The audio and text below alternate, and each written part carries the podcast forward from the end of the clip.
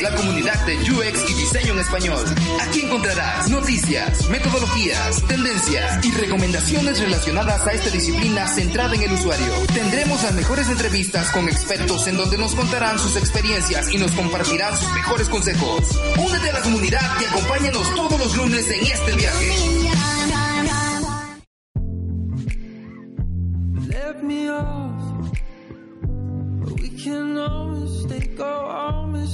the heart.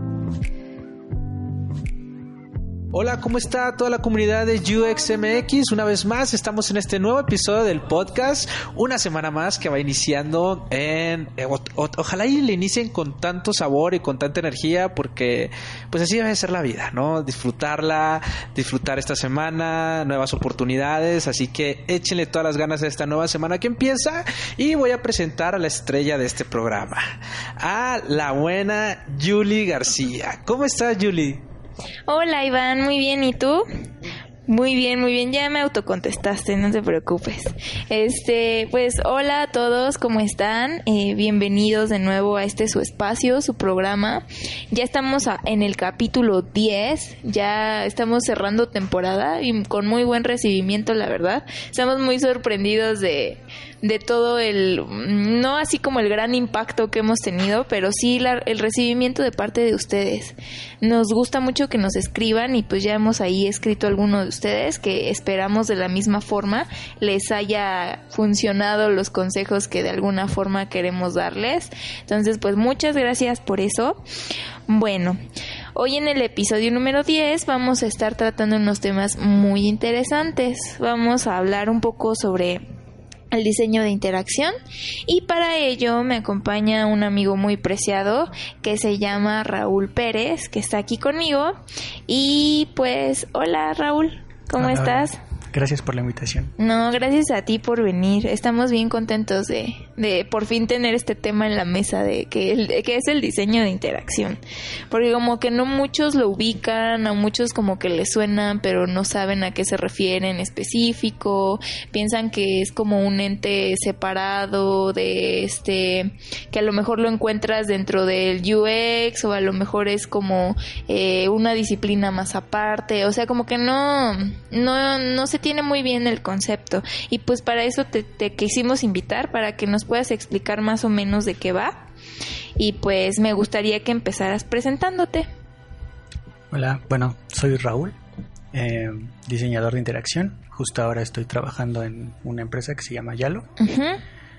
Y bueno, te platico acerca del cine interactivo. Sí, eh, platícame primero un poquito de ahorita en qué estás haciendo ahí en Yalo, porque eh, pues Yalo es una cosa muy interesante porque son, hacen chatbots, ¿no? Y los chatbots siempre es como una incógnita de qué diablos es y cómo lo hacen. Hace ratito te comentaba que es que a mí me, yo lo interpreto, o sea, yo no he tenido tanto acercamiento, pero sí es como un ente que se alimenta de, de otras personas para crear su propia personalidad y así poderle hablar a ese grupo de personas. Entonces, si quieres contarnos un poquito, este, ahorita qué estás haciendo ahí y pues que nos definas qué, es un chatbot y tú ahí como diseñador, ¿cuál es tu, tu rol en específico en la creación de estos? Ok, bueno, para empezar, existe un misconception acerca de, cómo trabaja Yalo. Eh, no es un lugar que produzca chatbots y los venda como producto, sino el chatbot es una herramienta con cargada de inteligencia artificial que les permite a las compañías recibir grandes cantidades de información acerca de cómo están comportándose sus usuarios. Entonces, en realidad es como una empresa de CRM súper personalizado. Eh, cuya idea es que, cada una de las personas que, busque resolver algo con, bueno, con Aeroméxico, Coppel y demás, eh, tengan esa atención personalizada eh, en su celular, ¿no? Con herramientas que ya acostumbran utilizar, que son Facebook Messenger o WhatsApp. Em, hay muchas categorías de chatbots, muchas verticales. Em, existen unos que son como herramientas más em, como lo que haría una app, pero trasladado a una Em, user interface conversacional.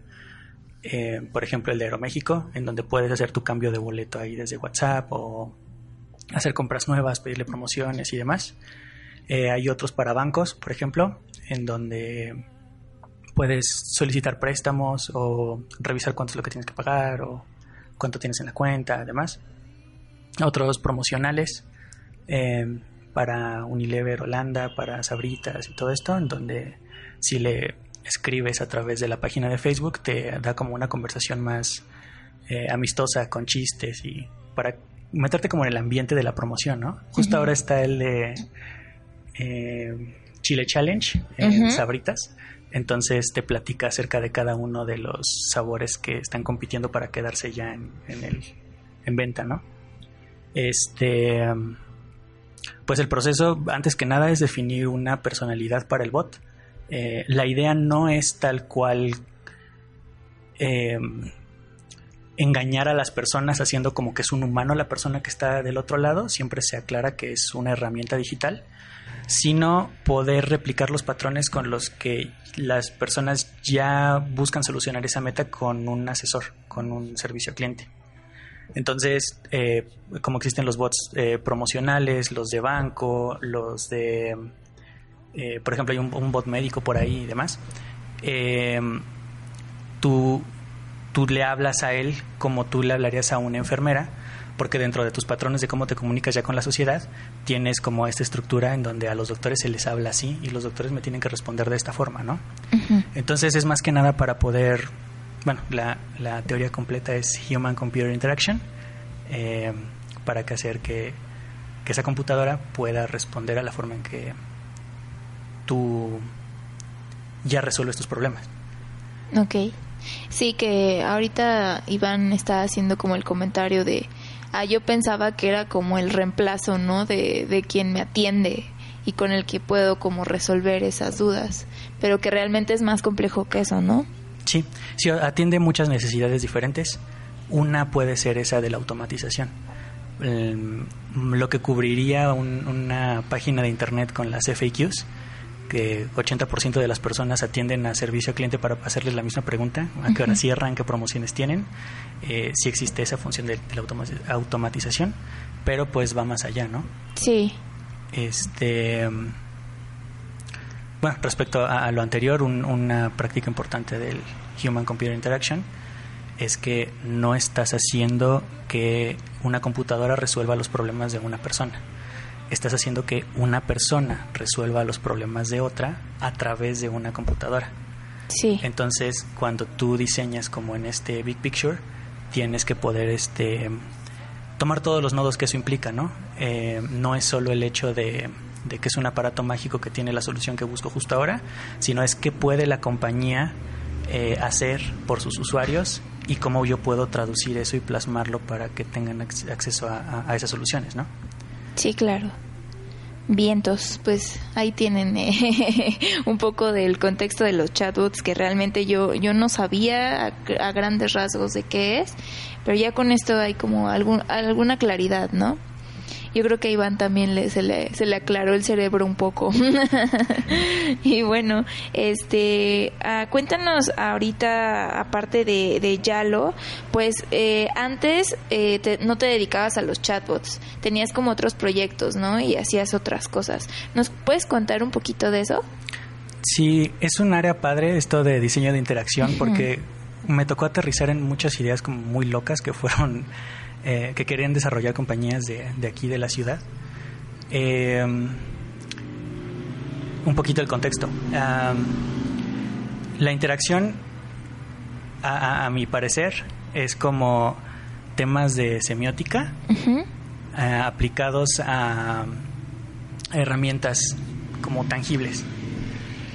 cuando yo hablo de interacción aquí, por ejemplo, a través de esto de la semiótica, es el hecho de que estoy interactuando con la luz que nos está cayendo como por encima de nuestras cabezas, el hecho de que nos estemos comunicando a través de un podcast, de que estén estos micrófonos, eh, el material de la mesa y demás, todo está afectando la forma en que tú comprendes lo que te estoy transmitiendo.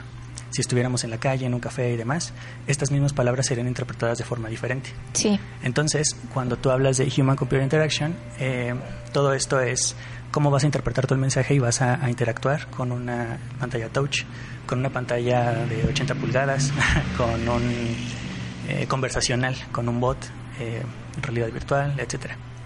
Entonces, por ejemplo, uno de los primeros proyectos que hice fue para términos de usabilidad para realidad virtual y era saber cómo funcionaban las frecuencias de luz para que una persona pudiera utilizar más tiempo esa herramienta. Ves que son unas pantallas que te pones como justo enfrente de los ojos.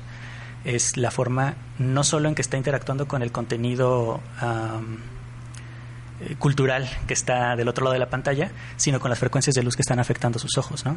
Este, con, con los sonidos, con la distancia a la que pueden leer y demás. Que cuando se lo pongan no se sientan encerrados. Eh, eran como esos temas culturales y, físicos. Después de la realidad virtual fue el paso natural a la realidad aumentada, eh, e-commerce en apps, eh, e-commerce en páginas de internet y una plataforma en una compañía que analiza medios de comunicación, en donde lo que esperaban hacer era que toda la información de medios que se estaba juntando de día a día fuera comprensible de un vistazo en una pantalla. Entonces, pues eso involucró también mucho como un diseño de información, arquitectura de información y, demás para poder hacer una síntesis eh, tan poderosa que cuando tú vieras eh, una gráfica en, una pantalla supieras algo raro está pasando en Michoacán, ¿no? en ese entonces con las autodefensas y demás. Em, y, y, así, bueno, he participado en las plataformas. Quise adentrarme un poco más a, todo esto de lo que sería Human Young Computer Interaction y fue como encontré esta parte de los chatbots, ¿no? Sí, pues sí, que justo creo que un poquito de, del diseño de interacción es saber que no es lo mismo hacer como interactuar con algo en un dispositivo móvil, porque puede ser como un escenario incluso, ¿no? Y todas como las distintas cosas que tienes alrededor se tienen que tomar en cuenta. Entonces no es como un proceso sencillo realmente. Y sí tienes como que estudiar varias cosas de, de esa parte, ¿no? Este, bueno, y dijiste que hiciste como VR, ¿no? Eh, ¿En qué, aparte de VR e e-commerce, eh, también estuviste como haciendo otros proyectos aparte? Eh, ¿Cuál ha sido como tus experiencias o qué te llevaste de, de cada una? Nos dijiste ahorita un poquito de, de lo que hiciste respecto a la luz. ¿Qué otras cosas has aprendido trabajando en diseño de interacción? Pues corroborar un punto muy importante que aparece en todos los libros. Sí. Eh, todo se tiene que basar en el comportamiento de las personas. El comportamiento de las personas cambia de acuerdo al escenario en el que estén, las necesidades que, requieran, eh, todo lo que está viviendo, pues, su forma de interactuar con, con, todo lo que no es la computadora, ¿no? Con, con ese momento de su vida, el lugar en donde están, la, la, Entonces, alguien tiene que poder comprender eso y hacer que el, artefacto que está diseñando logre acoplarse a ese sistema y no, no es pues un aparato mágico que llega como te lo aviento y te lo soluciona la vida, ¿no? sino, sino ellos ya tienen una estrategia de cómo solucionar sus problemas y tienen que poder articularse a ese entorno. Oye Raúl, y yo tengo una duda, o sea que Ok, me has dicho que has pasado por esto del diseño de interacción, pero ¿qué estudiaste? ¿Cuál fue tu carrera? Porque en sí no hay una carrera que te, que, te enseñe ese tipo de cosas. Bueno, al, menos yo no conozco, o al menos aquí en México, pero ¿qué fue lo que estudiaste? ¿Cuál fue tu camino que te llevó hacia, hacia esto? ¿Y en dónde estudiaste? Sí. Em, estudié comunicación gráfica en la UAM. Em, la vertiente más famosa de esta es el diseño gráfico, el branding, el diseño de empaque, editorial y demás. Eh, pero cuando iba a la mitad tuve una epifanía. eh, siempre había sido como, como nerd entusiasta del internet. Sí. Y ah. estaba estudiando. Obvio. estaba estudiando semiótica, hermenéutica y demás, como esta parte teórica de la carrera. Y eh, salió a la luz el tráiler del HoloLens de Microsoft. Son unos lentes que proyectan hologramas en tu casa. Y en este comercial eh, por ejemplo, el clima aparece en la mesita de, del desayuno. Eh, la persona da otros pasos más y eh, en donde se cambia aparece el logo de Escape como para iniciar una videollamada al lado de su closet. Em, la tele aparece en su sala y tiene como ahí al lado sentado un perrito holográfico y demás, ¿no? Estaban hablando acerca de las posibilidades que eso tenía. Eh, lo que descubrí ahí que, que, no había visto en ningún otro lado era el hecho de que las decisiones de diseño, en ese entonces asumía que era gráfico, se tomaban de acuerdo al comportamiento que una persona tiene en su casa. Sí. Vas a desayunar y después de desayunar sales de tu casa, por eso tienes que saber cuál va a ser el clima, si va a llover o no, ¿no? Eh, quieres probarte tu nueva ropa, entonces haces clic al botón de escape y le muestras a tus amigos cómo me veo para hoy en la noche que vamos a ir a tal fiesta, ¿no? Entonces, este, sabía que había algo ahí que no me habían enseñado, que no había visto antes, investigué un poco, eh, hablé con un amigo de la infancia que está, hola Carlos, saludos a Carlos, es desarrollador en Google justo ahora. Entonces, este, me explicó que existía el Natural User Interface. Entonces fue como, madres, ¿qué es eso?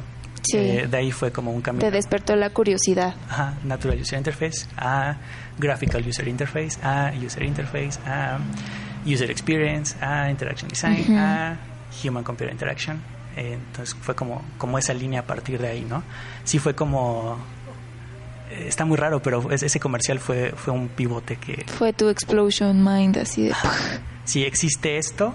¿Qué más existe, no? ¿O qué, me estoy perdiendo? Exacto. Eh, sí, sí, es como existe esto que hace unos meses no habrías podido detectar. Sí, que además, este, como ya veniendo del background de diseño gráfico, o sea, sí tomas muchas decisiones teóricas, pero tal cual no te enseñan el por qué, ¿no? O, o el por qué tienes que tomar esas decisiones basadas en las personas. Creo que te las enseñan. Ah, pero no te lo dicen tal cual. Es, como una forma superficial. O sea, creo que sí se Siento que está como escondido, ¿no? Como que no se, o sea, es algo que está ahí, pero que no lo ves. No lo ves tal cual. Es que no sé cómo explicarlo. Yo, lo que percibo es que la formación académica sí contempla estas cosas acerca de cómo una persona eh, comprende los patrones de su entorno y interactúa con ellos, pero dentro de la comunidad de diseño gráfico existe este sesgo de, artista, ¿no? Y de que voy a entregar al mundo el buen gusto que tengo. Sí, exactamente. Entonces, eh, de cualquier modo, a cualquier persona que haya terminado la carrera le puedes hablar de semiótica, de retórica y demás y sabe de, lo que se trata. En el mejor de los casos. sí, solo que pues decide aplicarlo a, a, una profesión o a otra, ¿no? Sí. En este caso, ayuda muchísimo al Human Computer Interaction porque lo que tienes que hacer con el artefacto es, es replicar esos patrones. Y si no los comprendes y no sabes cómo percibirlos y, y anotarlos en tu libreta para saber que, ¿cómo decirlo? To acknowledge that they are there. Este no, no puedes manipularlos y... Sí, sabes, como que siento que volviendo un poquito es, es una onda como de las decisiones tienen que ser contextuales respecto al ambiente que viven las personas, pero no te dicen qué aspectos tal cual de ellos son los que me sirven para tomar mejores decisiones encaminadas a... Sí, suele ser, o sea, si ordenas las cosas eh, jerárquicamente... ¿Qué es lo que necesita alguien que va en el metro? O sea, voy a hacer una aplicación de mensajes. Es inadmisible que yo necesite utilizar mis dos manos para poder enviar el mensaje de que ya estoy llegando. Cuando una mano la necesito para estar tomado del tubo, eh, están todos apretados, este, demás. Entonces, bueno, a lo que voy es que tú eliges cierto escenario y lo más impactante acerca de ese escenario, lo más característico, es con lo que tienes que comenzar a tomar tus decisiones. Sí. Esa, esa necesidad top en ese momento. Ok. Bueno, volviendo un poquito, ya nos contaste acerca de cómo fue tu, tu curiosidad respecto a, temas de diseño de interacción y el diseño centrado en el, en el humano, ¿no? Eh, tú antes también estuviste estudiando diseño gráfico, ¿no? Y fue como este, este paso en tu vida que fue de, oh, pues qué tanta cantidad de información, yo ni siquiera sabía que existía esto. ¿Cuándo fue cuando empezaste a, tener eh, el primer acercamiento y validaste todo lo que ya habías como aprendido de cierta forma? ¿Y cómo fue ese encuentro? Híjole, por nerd estuve buscando hasta encontrar qué es lo que había visto en ese tipo de comerciales vi otros que, conocía de antes y dije, hay algo ahí que se está replicando en todos estos anuncios, ¿no? Sí, como empezar a tener toda esta serie de cosas que de repente se unen. Sí, o sea, te das cuenta que y mapeas y dices, oh, no más, ¿en dónde estaba? Una clase teórica estándar de tu escuela, ¿no? Estudias filosofía, te dicen la gente aprende de esta forma y, recuerda si es cierto, así me estaban enseñando, así, la, la. Entonces, repasé ciertas cosas que, que conocía ya, supe que ahí estaba eh, y mi primer acercamiento como tangible académico fue una persona de Nueva Zelanda que subió su tesis a internet acerca del Natural User Interface, que era cómo a un controlador de tráfico aéreo podría facilitarle mucho, tener muchas pantallas touchscreen. Entonces, eh, él hablaba como ya de forma profesional acerca de lo que era este tipo de, de interacciones. Y y validé todo lo que me estaban contando acerca de semiótica, que acostumbraban darnos como estas clases eh, enfocadas a, publicidad, a, cómo hacer que un mensaje se, se, atrape más rápido de alguna promoción, no sé. Sí, como la retórica y esos temas, ¿no? Ajá, pero digamos que aplicado a una herramienta, tú ayudas a que el, el humano, el usuario, eh, logre entender qué es lo que está pasando en esa pantalla y, pueda tener la confianza de solicitarle a esa touchscreen qué es lo que requiere en ese momento. Sí, pues sí, la verdad es que yo también como que tuve un proceso parecido cuando me empecé a acercar a, al diseño centrado en el usuario tal cual, que pues es, es justo derribar este sesgo de no puedo estar tomando decisiones este nada más por con lo que me quedé de la teoría, ¿no? se tienen que tomar en cuenta muchas más cosas de parte de la gente que va a estar usando lo que yo esté diseñando. Eh, cosas de su día a día, cosas de cómo cómo enfrentan ciertas situaciones, cómo se mueven incluso ellos, ¿no? Por el mundo, cómo, cómo este, agarras un celular, como tú dices, eh, que también pues toda la pantalla y el área está pensada para que pues tú puedas este, tocarla, puedas interactuar con ella y todos los elementos que tienen que estar ahí pues tienen que estar perfectamente planificados, con los tamaños correctos y con todo para que pues no, no haya como, haya el menor error posible en eso. Sí, entonces pues, la, o sea, es como un... Es todo un universo. Y, tú también nos platicabas, aparte, eh, así como fuera de, del aire, que te interesaba mucho como esta onda de los sistemas. Entonces, pues también me gustaría que nos hablaras un poquito de eso.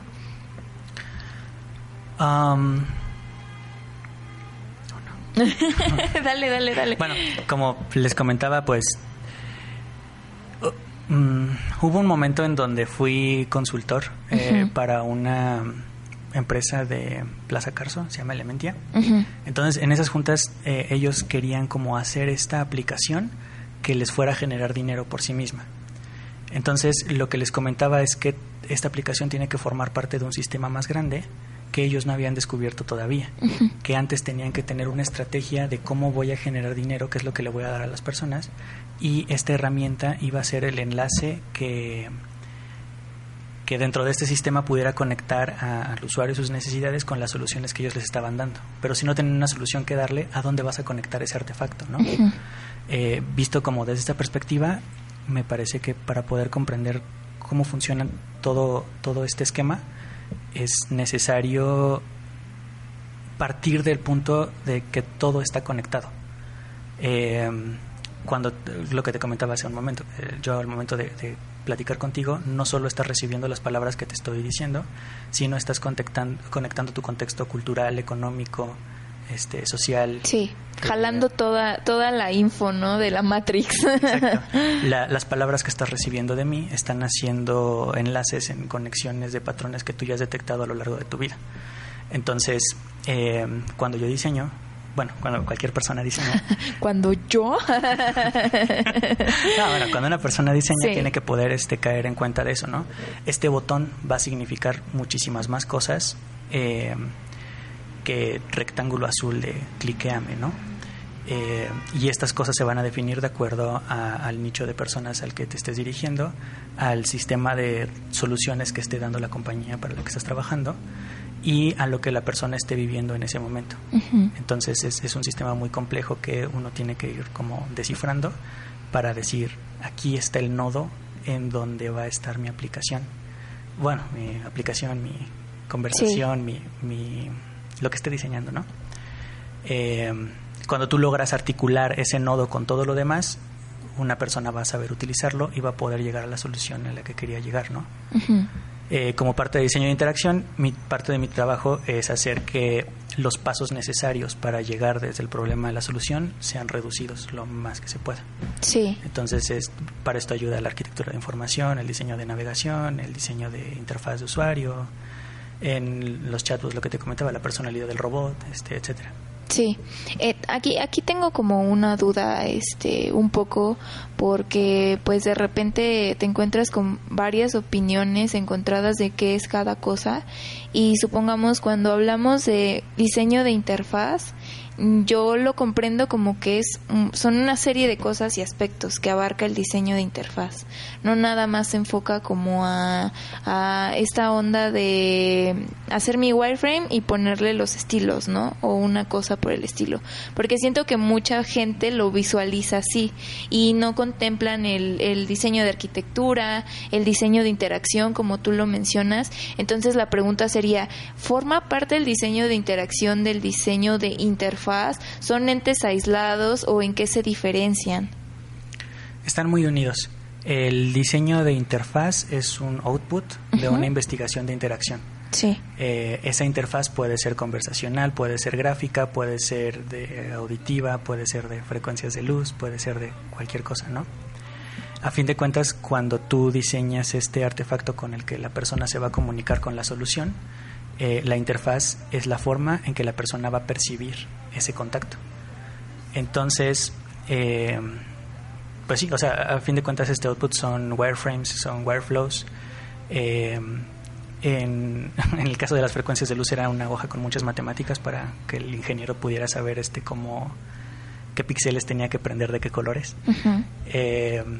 pero pues esa es la razón de que esté como muy muy pegado, ¿no? Y también que ayude muchísimo eh, las clases teóricas de diseño de comunicación gráfica que, uno toma al principio. Sí. Creo que hay un misconception muy grande acerca de una evolución de que un diseñador gráfico hace eh, pantallas porque les quedan chidas y, y el de research se, se encarga de decirle cómo hacer esas pantallas y no sé, como que se fue formando una estructura muy rara respecto a equipos de trabajo, pero, pero creo que en realidad el punto es este, como comprender todo, todo el trasfondo que conlleva el lugar en el que va a estar situada la solución que todos están intentando dar y conectarla a los más puntos posibles.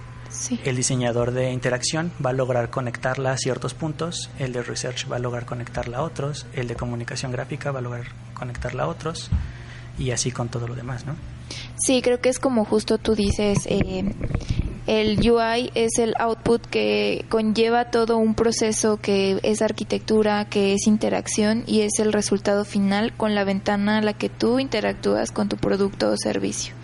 Y la interfaz puede ser digital o no digital. Bueno, no digamos no digital, sino de otra forma, ¿no? Este tenemos, por ejemplo, estas interfaces es que no sé si, si estoy como yéndome allá de decir no digital, pero sí que se muestran de otra forma, ¿no? Como puede ser realidad virtual, como puede ser físico en tu... Sí, absolutamente. De hecho, es muy famosa esta lección de interfaz de Donald Norman con sus puertas en donde dice empuje pero tiene un pedazo de metal salido como hacia tu lado que, que ese affordance te está diciendo de todas las formas posibles, jálame, excepto el texto que dice empújame entonces eh, la gente intenta como hacerle caso como a esa interfaz que con esos patrones que ya detectan otros lugares de jalar. Sí, que de hecho si lo analizas como muy en el contexto del universo, todo absolutamente es una interfaz, ¿no? sí. sí, en este caso eh, la interfaz con la cual nos estamos comunicando es la mesa, la luz, los micrófonos. Exactamente. Sí, pues no sé si Iván acá quiera preguntar algo porque está de repente ahí muy ido en sus pensamientos. Es, que, es está muy interesante su, lo, que nos cuenta aquí el buen Raúl. Yo le quiero preguntar, eh, ¿cómo, eh, ok, tú estudiaste eh, diseño, ¿verdad? Eh, ¿Tú sabías que te querías dedicar a esto que estás ahorita o decías, no sé a qué, o sea, no sé si haya un puesto de trabajo de, de esto de, de diseño e interacción? Eh, no, no sé si exista, pero yo lo voy a crear. O cuando te cayó este puesto dijiste, wow, esto era lo que estaba buscando, ¿no? Ya cuando le diste nombre, que le diste O siempre desde que estudiaste ya lo tenías muy claro que eso es lo que querías dedicarte. Híjole, pues no, pasé por una transformación muy grande. De niño quería ser astronauta. Metamorfosis. sí. Eh, Ay, creo que yo también. Ah, no es cierto. Astronautas, bomberos, policías. Ajá, veterinario. eh, pues sí, bueno, específicamente era como astronauta. Em, llegó una parte en mi vida en donde acostumbraba a escribir para lograr entender qué es lo que estaba pasando con mi alrededor, esta fase existencialista de puberto que todos toman. Y este tenía una idea de, aprender cómo a escribir para poder manipular estas ideas, plasmarlas, compartirlas y demás. Eh, como les comentaba, mi familia hace diseño desde hace muchos años, entonces cuando estaba platicando con los adultos acerca de qué es lo que quería de mi vida, me dijeron el diseño gráfico hace eso. Sí.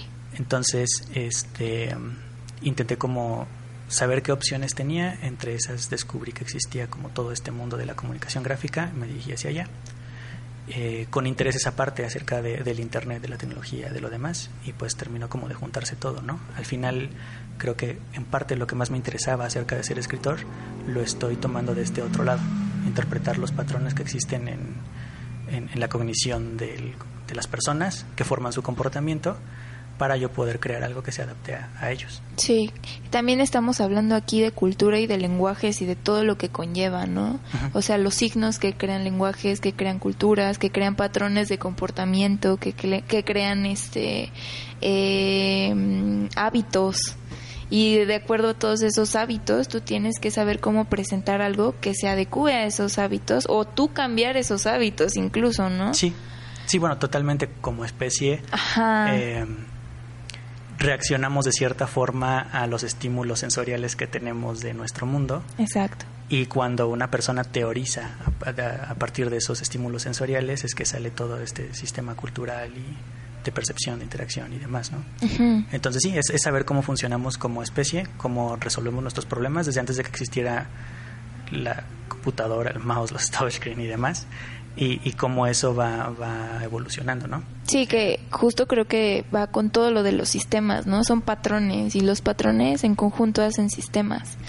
Eh, yo también creo como que toda todo lo que se problematiza acerca de la sociedad y de todo eh, tiene que ver con eso y tiene que ver como las interpretaciones de todos los seres humanos y de su cultura, que no son cosas que, que llegaron porque sí, sino que lo heredan porque ya existe un sistema que, que lo hereda a otros, ¿no? Y ese patrón se, se vuelve a repetir y se vuelve a repetir.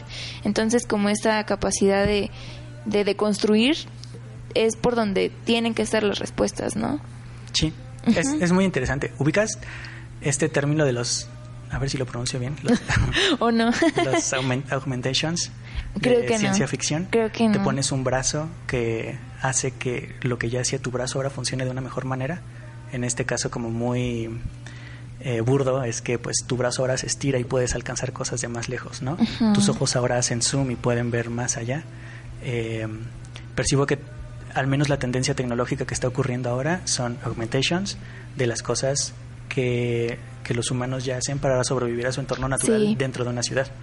Ahora, no necesito tener piernas resorte para saltar más alto y escapar de un puma, pero sí necesito poder manejar mi dinero inmediatamente porque ocupo un préstamo porque se me atravesó una oferta que me va a mejorar la vida, ¿no? Entonces, este augmentation es a través de, tu celular. Sí, de la tecnología en este caso, ¿no? Como ahorita que todo, hablando de innovación, se hace, se, se pondera mucho la investigación de cómo las personas están viviendo eso y cómo lo hacen a lo mejor actualmente para solucionarlo y que a lo mejor no es la mejor forma, pero es ahí donde entras, ¿no? Y dices, hay formas o podemos crear formas para que se solucione. Que te sea más fácil sobrevivir si tu entorno no es correr de los animales salvajes, sino es vivir en una sociedad dentro de una agitada ciudad, ¿no? Sí, exactamente. ¿Qué necesito? Poder comunicarme con mi mamá en el metro cuando solo puedo escribir con un pulgar. Sí, pues sí. Sí, bueno, ahora este, sé que siempre hacemos este tipo de preguntas, que de hecho Raúl este llegó y nos dio feedback un poquito acerca de a veces nosotros como que intentamos eh, averiguar la percepción del otro lado de, de cómo, cómo se está viviendo estas áreas en las que te dedicas y cómo tú tu día a día lo ves, las cosas que a lo mejor este eh, tú leíste y que aquí no, no están permeando de, de tal forma, cómo sobrellevas eso, porque siempre preguntamos, ¿cómo ves el estado así como del diseño de interacción en México? Pero pues México es muy grande, ¿no? No, no vas a lograr nunca abarcar esas cosas y va a ser muy distinto porque justo el contexto es distinto, las personas son distintas y las necesidades son otras. Entonces, eh, no sé cómo formular esta pregunta, pero sí quisiera como que tú nos dieras tu percepción acerca de estas áreas justo en México, cómo se están aprovechando o por lo menos digamos en la ciudad o en, o en ciertas, este, ciertos lugares, cómo es que lo están llevando y cómo tú qué percibes cuál es el futuro de esto. Híjole, yo creo que es muy nuevo todo en el país y es muy nuevo, bueno, más en el país que en el resto del mundo, pero en el resto del mundo también es muy nuevo todo, ¿no? Creo que el siguiente paso de madurez hacia todo esto tiene que ser como terminar de difuminar, desaparecer el rol de UX designer, que va a ser en el momento en que todos eh, comprendan cómo funciona este, estos procesos y este sistema y se, se especialicen más hacia cada uno de, las vertientes que tiene cada uno de los pasos del proceso, ¿no?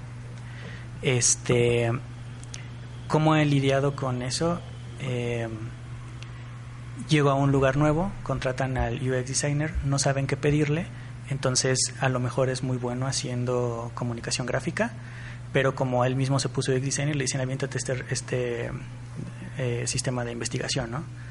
Eh, entonces eh, me he topado con gente como que intenta lidiar con eso, con sí sé hacer investigación porque he leído un chingo de artículos de Medium, este y, no, no logran eh, llegar a la profundidad necesaria para resolver un problema en específico, ¿no?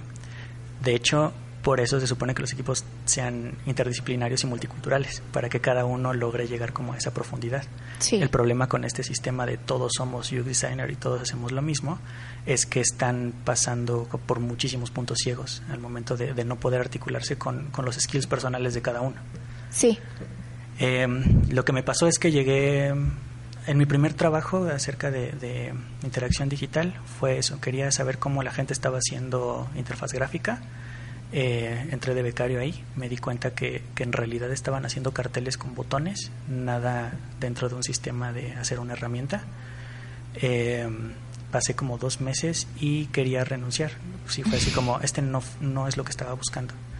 Eh, me caía bien, me llevó bastante bien con el CEO de, de, ese entonces y este llegué con una carta que decía, oye, o sea, gracias por, por todo esto, eh, voy a, retirarme y a seguir mi camino por otro lado, pero quería darte esta lista con los puntos ciegos que percibo que estás tomando, ¿no?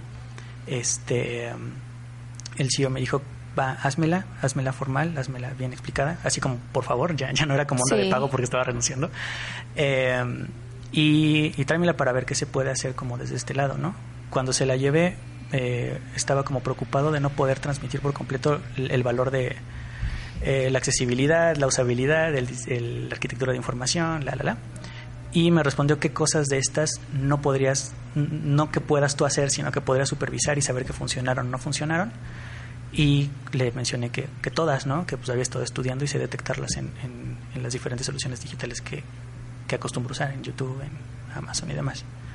Eh, me ofreció eh, cambiar de esquema ahí dentro, dirigir un nuevo departamento que pudiera manejar todos estos temas y contratar a las personas que fueran necesarias para poder este, llegar a profundidad de los temas más importantes. No, no eran recursos ilimitados, este, obviamente, eh, pero dividimos el proceso del Human Centered Design en tres fases. Eh, investigación, escuchar, ideación y materialización.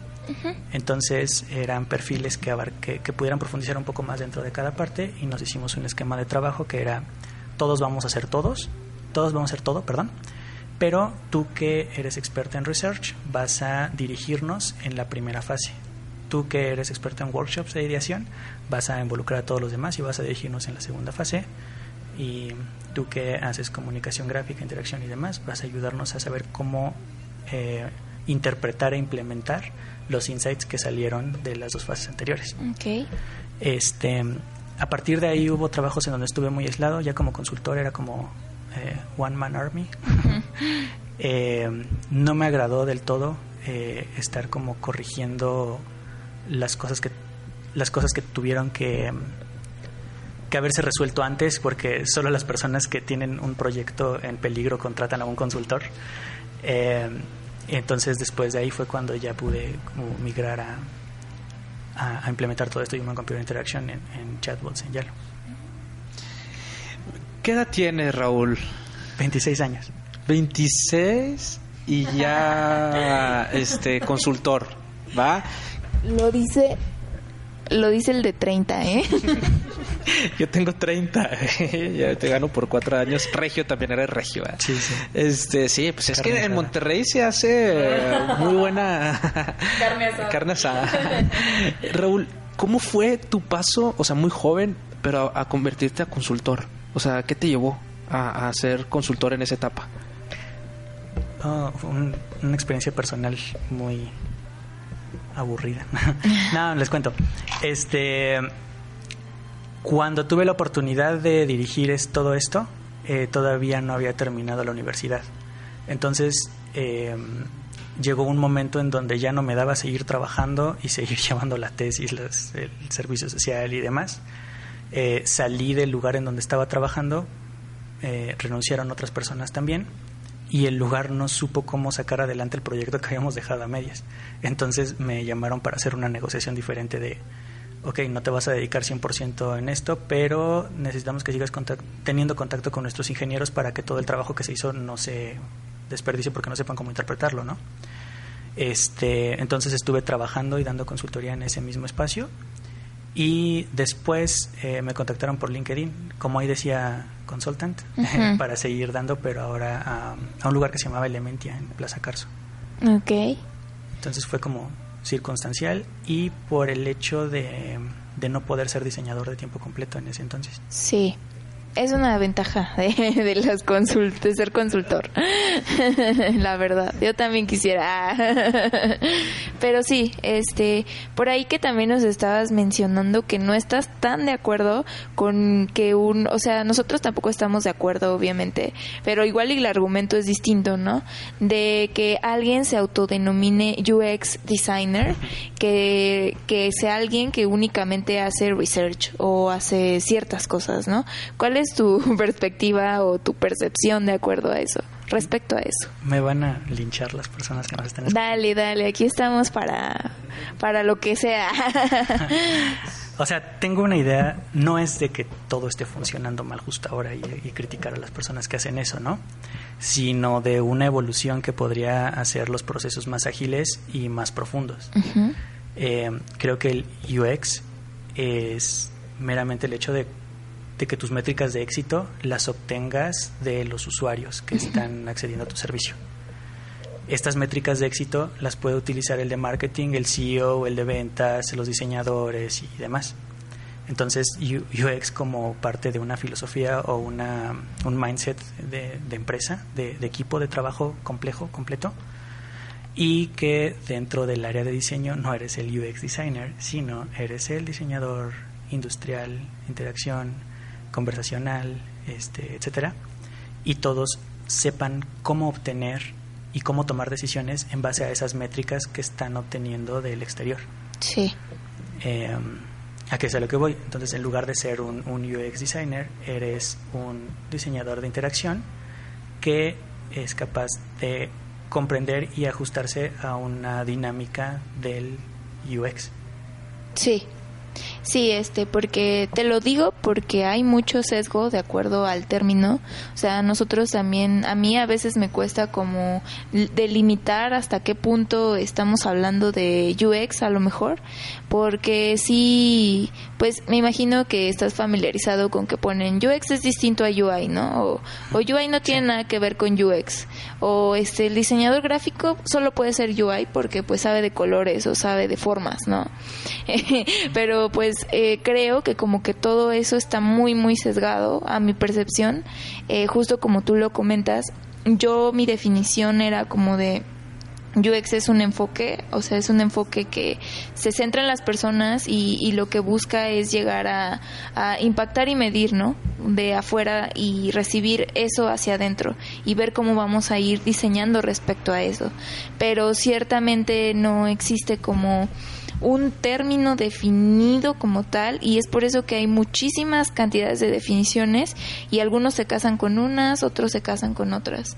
Entonces, se hizo como, como un, una comunidad ahí rara de gente que asume que el UX es todo lo que trate cosas digitales. Uno, dos, que es una evolución del diseño gráfico, que el diseño es diseño gráfico que, el service es la evolución del UX. Hay como un enlace muy raro ahí, pero no tiene que ver tanto como con un proceso de trabajo para hacer soluciones reales, sino con esta onda cultural de cómo se están dando laboralmente las cosas dentro de la ciudad. Sí. Eh, lo toman incluso como en plan de, bueno, si al, al, que se pone el título de UX le pagan más que al que se pone el título de UI, significa que... El otro hace menos, ¿no? Significa que, que me gradúo siendo UX, ¿no? Eh, en lugar de ser un excelente diseñador de interfaces que todo el mundo necesita, ¿no? Este, entonces eh, se están, son manifestaciones sociales a fin de cuentas, ¿no? ¿no? No tanto como una teoría estricta de un libro, sino cómo se está desenvolviendo el trabajo en la ciudad. No, no está mal, algo va a salir, algo va a salir de todo eso. Este, pero justo ahora, si te topas con, con todos esos eh, raspones en un equipo de trabajo, en una mesa, va a haber problemas. Es complicado. O sea, me ha tocado también a mí como conocer gente que este tienen como esta concepción justamente que dices de que un, un UX es superior a un UI, ¿no? Porque hace más chamba mental, por ejemplo. Entonces es como realmente, eh, o también que el service, como justamente dices, es lo que sigue del UX, ¿no? O porque es, se expande, se expande un ecosistema. Y, y bueno, Ajá, no, no, no, dime, o termino, termino. Sí, o sea, como que me ha tocado escuchar este tipo de percepciones acerca de qué es cada cosa y de que están conectadas y que una implica más cosas que otra, pero realmente es que, pues, hablando más específicamente de user interface y user experience, eh, sí es como más más complejo que eso, ¿no? Justamente es como el enfoque y el proceso que tú utilizas para llegar a un output, que en este caso es la interfaz de usuario. Sí, bueno, en, el caso específico de los trabajos que he llevado, sí, pero ese output puede ser un, un reglamento, Exactamente. puede ser este, una forma de, de pasos a seguir para hacer tu, tu, votación para el nuevo presidente, puede ser una forma de educar, puede ser un, montón de cosas. Y, y, sí, o sea, bueno, creo que, vámonos al núcleo, eh, un diseñador une los puntos necesarios para poder lograr eh, la solución que se esté logrando en ese momento. Cada uno de los perfiles de diseño sabe interpretar y manipular ciertos puntos. ¿A qué es a lo que voy? Cuando tú comienzas a, trabajar puntos acerca de espacios sensoriales, de, tiempo, culturales y demás, eh, puedes eh, dedicarte a hacer diseño de servicios porque tiene que, poder este, tomar esos puntos y poder trabajar con ellos, ¿no? Eso para nada significa que trabajos que llevan más tiempo en, impregnando laboralmente en la ciudad sean caducos, porque a pesar de que exista la persona que se esté dedicando a cómo trabajar los temas de tiempo, de espacio, de luz, de la la la, va a ser necesario tener la comunicación gráfica del diseño gráfico, va a ser necesario que la gente que se siente en un mueble eh, lo sienta cómodo. Eh, que esté a la altura que necesita estar con la estatura promedio de, de un humano en la Ciudad de México, ¿no? Que los materiales le sean rentables a, a la compañía. Todo esto acerca del diseño industrial, ¿no? A, lo que voy es que eh, manejar cada vez más nodos y manejar este más una, una estructura diferente a, claro. a estas primeras eh, no significa que las otras sean caducas y cada uno va a necesitar tomar el rol de, de los puntos que mejor sepa manejar para, para llegar a esa solución. Sí, que justamente son las salidas que tú dices, ¿no? O sea, yo incluso, este, me da, me causa un poco de conflicto que igual lo he comentado con Iván que cuando dicen diseño es como gráfico, ¿no? Y, y nada más es gráfico y como el gráfico no me sirve para eh, cosas digitales, a lo mejor en un escenario, digamos, eh, de una plática casual afuera, pues este dices, pues no, es que realmente eh, para mí el diseño es un proceso que implica como muchas salidas, ¿no? Puede ser este, por, por eso precisamente existen el diseño en soportes gráficos, el diseño en soportes digitales, el diseño industrial en objetos, el diseño de un entorno, de una escuela. O sea, realmente es como hay muchísimos, muchísimas formas de encontrarlo. Sí, sí. Sí, a, mí también me han dicho así como qué bueno que lograste salir del diseño gráfico que está así como caduco y chafa. Oh, no. Y así como no manches, la gente eh, el, el resto de tiempo que le queda a la humanidad Sí. Como 10 años por el calentamiento global. oh, no. mientras los humanos sigan siendo humanos, van a seguir interpretando patrones gráficos. Y va a seguir siendo necesario que exista gente que los estudie y que los pueda manifestar. Sí, o sea, no es como que eh, eso, no, o sea, ya no existe el diseño gráfico y ahora se llama así, ¿no? O sea, realmente no es la línea. Esta onda de que como ya evolucionaste, pues los logos los has de poder hacer en chinga, ¿no? Y bien chidos, pero pues es, una profesión totalmente diferente. Exactamente. requiere muchísima profundidad. Sí, sí, sí, tal curioso, no me siento preparado para poder hacer un logotipo funcional. Yo tampoco. Ups. sí, pues sí, o sea, justo quería hablar como de estos temas porque todo, todo el tiempo, siempre que tenemos a un invitado que estamos nosotros, estamos tratando de agarrarle, ¿no? Agarrarle cuál es como el punto en común y, y, cómo se conecta todo para tener una mejor definición.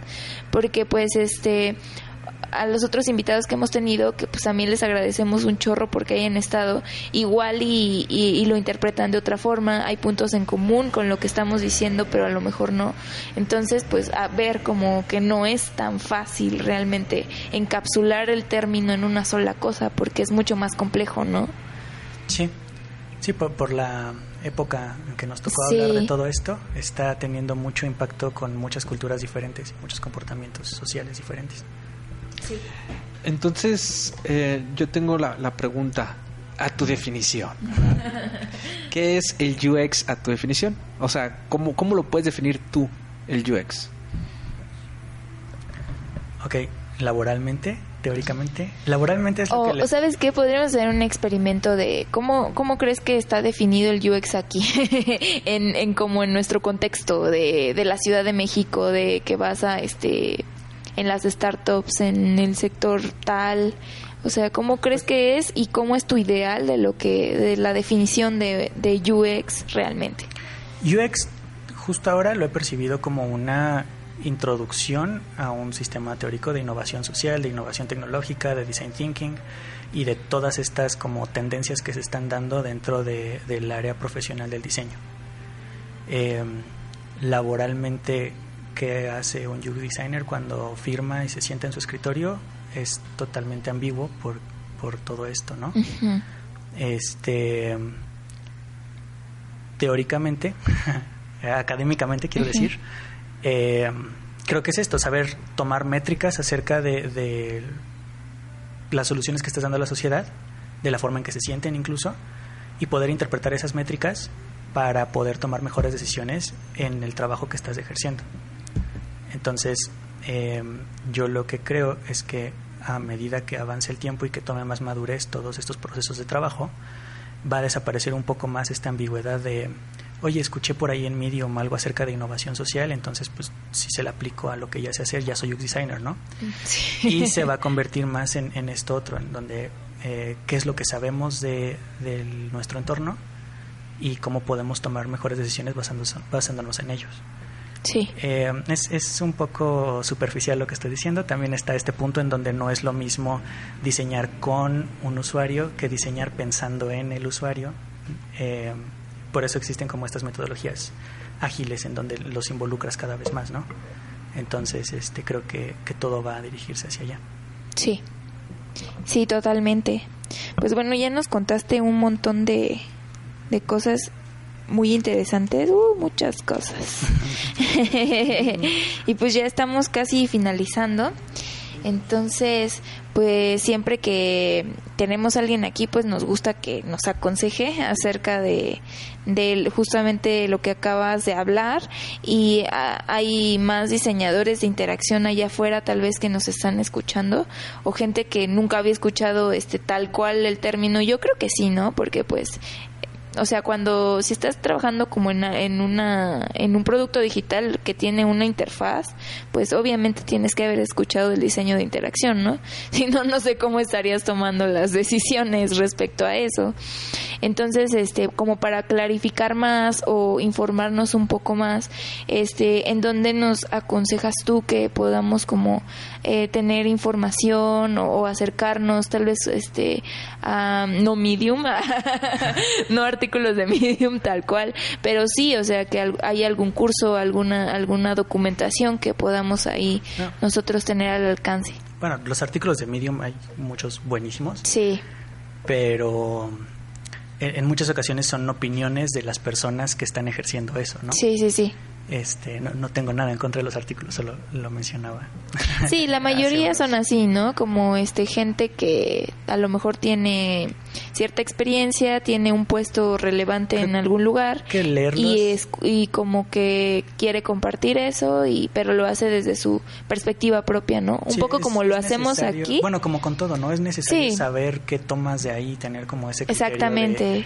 cómo estás construyendo tu capital cultural respecto a eso y también el hecho de que si te sesgas tomando el contenido de un solo medio una y otra y otra vez, no te, privas de otro montón de cosas. Sí, es como lo que decimos que pasa aquí, ¿no? Justamente, o sea, la gente viene, digamos, es un medium un poco más interactivo, o sea, no, no más interactivo, sino diferente con otros canales, pero sí es este, el objetivo es ese, ¿no? Venir a, a platicar como de la perspectiva, pero no tomarlo tal cual este lo estoy recibiendo, sino saber qué tomar, ¿no? ¿Qué estoy leyendo y por qué lo estoy Exactamente, porque estoy aquí, ¿no? sí. sí. Pues respecto a tu pregunta, para corto plazo me han preguntado así como cómo se da un paso a, todo este mundo de, la interacción, de la interfaz gráfica y demás. Y acostumbro recomendarles checar los guidelines de Material y su filosofía. Sí. Eh, Material tiene esta filosofía en donde, como les comentaba al principio, ya existen ciertos estímulos sensoriales y patrones que nosotros detectamos en nuestro mundo. Eh, y esos tienen que estar replicados dentro del mundo digital de una pantalla para que tú ya sepas cómo, cómo pedirles cosas y cómo solucionar tus problemas a través de ellos. Eh, les cuento que, por ejemplo, cuando tú avientas una pelota, tiene una aceleración diferente al principio, a la mitad, al final. Entonces lo que hace esta filosofía y estos guidelines de material en, en, animación es el hecho de que este momentum se replique al momento de que tú haces un slide y pasas de un, un lado a otro, ¿no? Comprender no, los guidelines no es aprendértelos y saber qué, dato ponerle en la aceleración y qué color ponerle al icono, pero sí por qué están decidiendo todas estas cosas. Creo que es como un paso muy inmediato a, a poder ejercerlo laboralmente en lo que está demandando justo ahora eh, Ciudad de México, ¿no? Sí. Que es hacer apps, hacer este web, eh, realidad virtual, etcétera. Eh, más a profundidad, creo que me casé de la forma en que me casé con el diseño porque entre más puntos puedas unir mm, y, estructuras complejas puedas percibir, puedes hacer soluciones más simples y más completas. Eh, pueden leer acerca de biología, de filosofía, de, lo demás, del, tema que más les guste y eso lograr eh, canalizarlo hacia una actividad de diseño. Eh, justo ahora lo que he estado leyendo como para poder impulsarme un poco a todo esto, me ha costado mucho trabajo, es acerca de um, Behavior Economy y hay un libro de Alexander Mano que se llama Value Creation and the Internet of Things en donde te habla acerca de todo esto, ¿no? Todo está conectado, cómo vamos a articular estas conexiones para hacer que una persona logre su cometido. Este, esos otros temas son más para largo plazo, ¿no? Como para una formación más personal de de persona que resuelve problemas y que orquesta interacciones, eh, que puede o no servir de forma inmediata para conseguir un trabajo en la ciudad, ¿no? Sí, pero pues sí, justo para eso, ¿no? Construir como eh, el rol de solving problem. Sí, tal vez con que, digamos, de forma inmediata, con que sepas eh, la razón detrás de estas decisiones, de, de, las tendencias que existen hoy en, en interfaces gráficas para pantallas touch, eh, puedes ya, ya lanzarte a empezar a hacer tus propias soluciones. Sí, como entender semiótica para saber cómo funciona la cultura, ¿no? o andas así. Sí, te, te ayuda muchísimo, pero um, no quiero decir que no se requiere, para nada. Lo que quiero decir es que eh, si una persona quiere adentrarse en esto pensando no tan abstracto y no tan voy a resolver todos los problemas del mundo y demás, sino me gusta un chingo la cultura de las apps, de, de los emojis, de las uh -huh. selfies, de todo este mundo geek tecnológico, el primer paso necesario no es aprenderte las guidelines, pero revisar, más bien revisarlas para saber por qué las guidelines son así. Uh -huh. Entonces, a esto es a lo que me refiero con esta filosofía de, de material. Sí. Eh, si se fijan, el resto de, de um, sistemas de interacción de iOS, el Fluent de Microsoft, el nuevo que va a salir de, de Xiaomi, su resistencia asiática sí. y demás, eh, van a basarse en lo mismo, porque las personas detectan eh, los objetos 3D, las reflexiones de luz, las distancias y demás de la misma forma. Todos interactuaron antes con un sistema eh, físico en sus ciudades, en sus selvas, en, en, donde hayan vivido, que se tienen que replicar ahí. Entonces, a, a esos puntos son los a los que me refiero con los guidelines de Material. Sí. Y Material porque Google es, eh, tiene un esfuerzo muy grande en poder comunicarlos y en poder dar cursos por ahí por internet, en dar documentación para que esta filosofía pueda pregnar en, en todas las personas que están creando soluciones a través de artefactos digitales. Ok, pues muy bueno. Este, bueno, pues ya, ya llegamos al final de, de este episodio. Creo que Iván quiere agregar algo. Wow, yo estaba aquí aprendiendo demasiado del buen del buen Raúl, estaba calladísimo, sí. absorbiendo todo su conocimiento. Sí, la verdad es gracias. que muchas gracias Raúl por, por, por venir, tomarte el tiempo a pesar de que se fue la luz un rato y que como quiera estuvimos platicando aquí muy padre. Te quiero agradecer, te quiero agradecer por, por tomarte el tiempo, por compartir todo el conocimiento. La verdad siento que se queda corto esta hora, ¿no? Porque tienes un conocimiento impresionante y ya me quedé con ganas. Ahorita que saca el podcast te voy a hacer muchas preguntas sí, gracias por y las flores. Yo le voy a hacer esas preguntas, pero si la gente quiere hacerte preguntas a ti y se quiere comunicar contigo, ¿cuáles son tus redes sociales? Oh, no. No soy muy social. Aunque sea en LinkedIn. sí, pues me llamo Raúl Pérez, estoy en Facebook y en LinkedIn. Mm, tengo un Twitter que no acostumbro usar. Creo que la forma de contacto sería a través de esos primeros dos. Está perfecto. Igual y si nos permites, si nos permites, ustedes. pues también podemos ahí este linkear tu tu Facebook y tu LinkedIn a, a, la, a la portada de este episodio y pues ya que ahí te, te encuentren, ¿no? Este, sí, y pues yo también quiero agradecerte por estar aquí, agradecer a todos ustedes por escuchar este capítulo. Eh, ya por ahí Raúl nos dio algunos tips y alguna una serie de recomendaciones para adentrarnos más en el diseño de interacción. Y pues nada, seguir creciendo nuestro conocimiento, ampliar nuestra perspectiva y ojalá que les haya como gustado mucho este episodio. Eh, yo soy Julie, entonces muy buen inicio de semana, nos vemos muy pronto.